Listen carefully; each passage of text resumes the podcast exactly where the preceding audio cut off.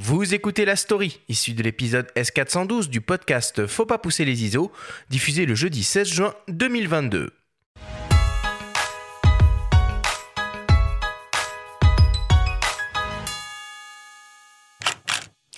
Mettre en avant les nouveaux langages de l'image en utilisant des techniques contemporaines. C'est le sens de la commande au jeu de paume et au Centre national des arts plastiques, initiée en 2020 par le ministère de la Culture.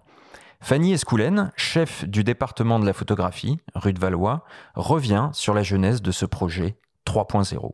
C'est un partenariat que l'on mène avec le Centre national des arts plastiques. Il y a déjà eu euh, donc trois commandes en fait 2016, 2018 et 2020, c'est tous les deux ans. Nous lançons euh, en 2022 euh, la prochaine commande que nous allons mener autour du sport. Voilà, et l'idée c'est de permettre à des photographes, à des artistes qui utilisent l'image, la photographie, la vidéo également, de travailler autour d'une thématique que l'on définit chaque année en partenariat avec le CNAP.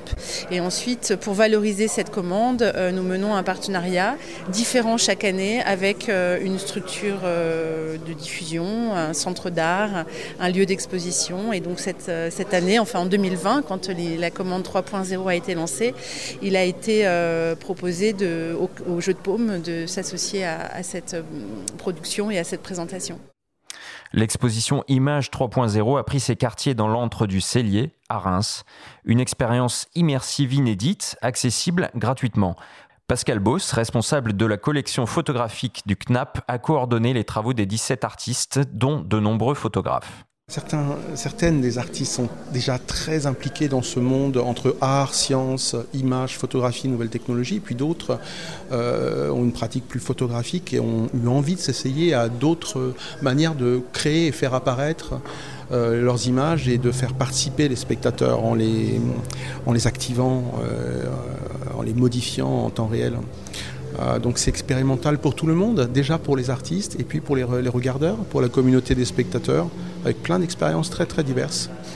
Ces formes d'expression numérique seraient-elles moins nobles que les tirages traditionnels et autres œuvres matérielles? Ce n'est pas l'avis de Quentin Bajac, directeur du jeu de paume.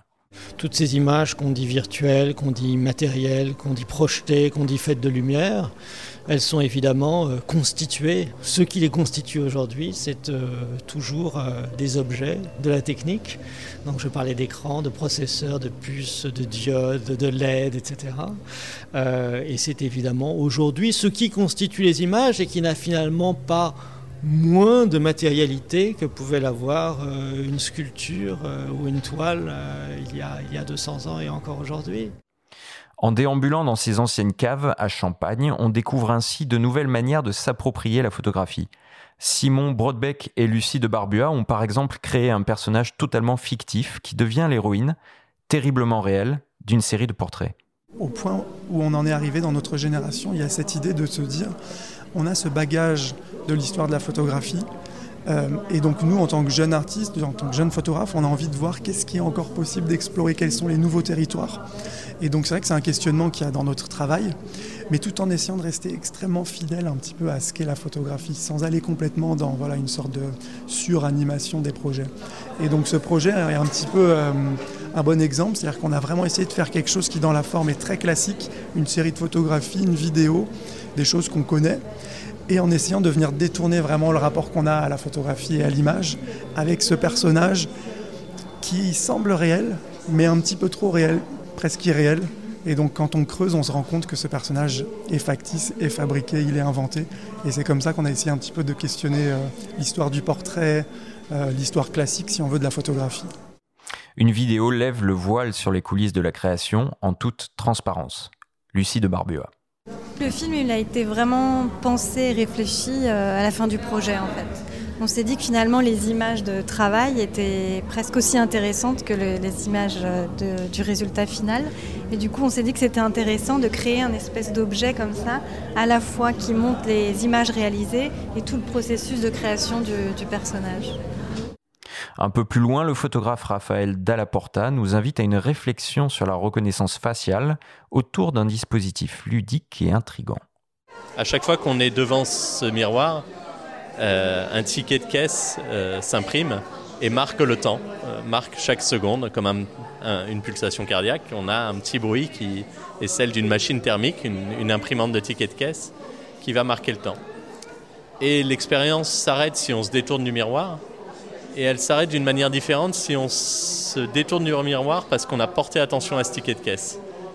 Et là, une note euh, s'affiche, en plus s'imprime, en plus du temps, et qui est moyennée par tous ceux qui auront fait l'expérience. Et donc ce, ticket est offert aux visiteurs, hein, mais c'est une petite chose, un petit papier thermique très volatile.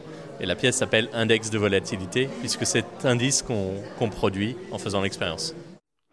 Quentin Bajac salue l'engagement de Reims en faveur d'une écriture contemporaine. Cette expérience laboratoire en appelle d'autres, selon le directeur du jeu de paume. Je trouve euh, que le cellier, ce lieu, se prête particulièrement bien en fait euh, à, cette, euh, à, ces, écritures contemporaines, parce que même s'il a plus de 100 ans, euh, c'est une cave, donc c'est un espace assez brut euh, dans lequel on peut exposer de la photographie, euh, mais aussi de la vidéo, l'image projetée. Et donc qui devrait, à l'avenir, je l'espère, hein, bien se prêter à, toutes sortes d'expériences. de présentation, de modes de présentation, d'images, des plus classiques à celles à inventer. La cité rémoise compte bien surfer sur cette dynamique alors qu'elle postule pour être la capitale européenne de la culture en 2028.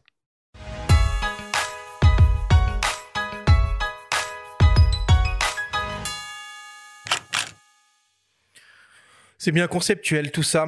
Euh, cette expo, on peut la voir jusqu'à quand, Benjamin? Jusqu'au 4 septembre. Donc ah à Reims, c'est pas loin de Paris. Hein. Reims, euh, on y est en trois quarts d'heure, une heure de, train. On peut tout faire à pied. On arrive à la gare, on s'y rend. Ça coûte rien entre guillemets, sauf du temps évidemment. On peut y aller.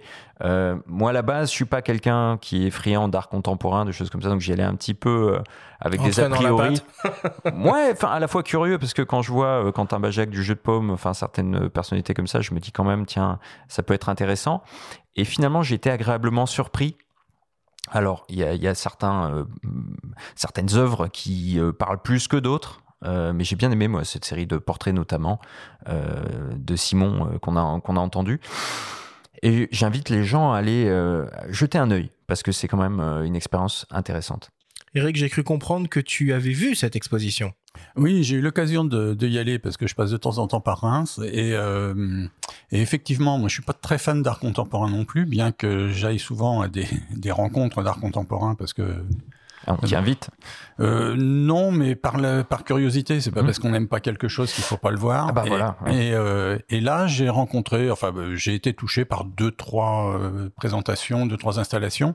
c'est vrai que c'est ça, ça, vaut le détour. Enfin, le, lieu joue un rôle important aussi. Hein. La cave du Cellier, c'est vraiment, c'est vraiment un beau lieu imprégné d'histoire. Et mm, quand on déambule là-dedans, c'est vraiment une ambiance particulière. On est, on est plongé dans, l'exposition. Puis après, il y a toute une expérience immersive. On peut mettre des casques de réalité virtuelle, etc., euh, etc. J'en dis pas plus. Allez-y, il y a du son, de l'image fixe, animée. C'est vraiment, oui, image 3.0, c'est l'image sous, toutes ses formes. Merci Benjamin pour cette euh, story et du coup cette, cette idée de sortie photo euh, à faire pourquoi pas à Reims.